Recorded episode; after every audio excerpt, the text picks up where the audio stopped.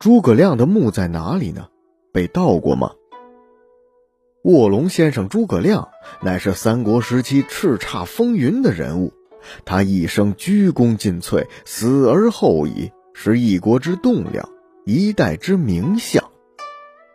蜀汉建兴十二年，秋风萧瑟，诸葛亮带着他未竟的事业病逝于五丈原，而他的墓地却一直被笼罩着神秘的色彩。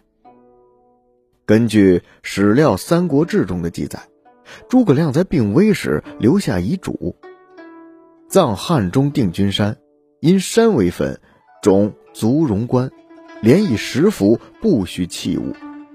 这段话的大概意思就是说，诸葛亮的遗愿是自己死后能够薄葬于陕西的定军山。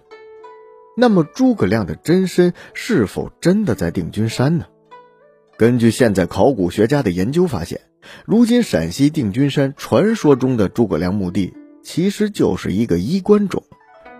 所谓衣冠冢，就是葬有死者的衣冠等物品代替遗体下葬。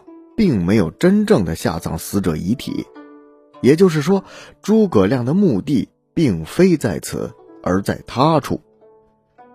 也有相传，诸葛亮在弥留之际曾设下一计，就是其死后将尸体放入棺椁之中，系上四根绳索，由四个壮汉抬着，一直往南走，直到绳断之时，便是下葬之地。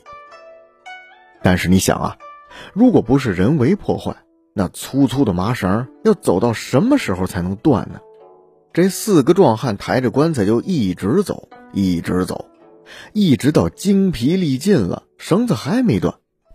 于是他们就商量，反正别人也不知道绳子什么时候断的，干脆就随便找一个地方把诸葛亮一埋，完了，回去好交差领赏。这四个人回来之后，后主刘禅觉得事儿有蹊跷。于是严刑审问他们到底怎么回事他们就只好把事情的经过给老师交代了。刘禅震怒之下，把这四个壮汉一下全给杀了。也就是说，最后知道诸葛亮确切埋葬位置的这四个人全被杀了，一个都不剩。那么诸葛亮的埋身之地也就成了一个永远的秘密。还有一种说法。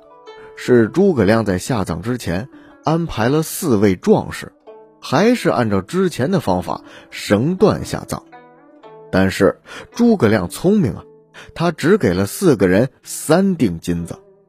后来这四个人安葬完诸葛亮，因为分赃不均而相互残杀，最终全部惨死。从此这世上再没有人知道诸葛亮的墓葬之地了。既然不知道诸葛亮墓葬的下落，那么他的墓是否被盗，这个问题就根本不存在了。而且，即便是大家都知道的定军山的衣冠冢，也不曾被盗过。因为诸葛亮的节俭在历史上那都是出了名的，因此他死后一定不会有金银珠宝等等大量珍贵的宝物进行陪葬。盗墓贼觉得根本就无利可图，自然就没有盗墓的动力。再者说，诸葛亮聪明绝顶，精通五行八卦，想必他的墓地设计一定是机关用尽，任何非法入侵者都会被各种防盗机关拒之门外。在没有任何宝物的吸引之下，很难有盗墓贼愿意冒着如此之大的生命风险去盗诸葛亮的墓。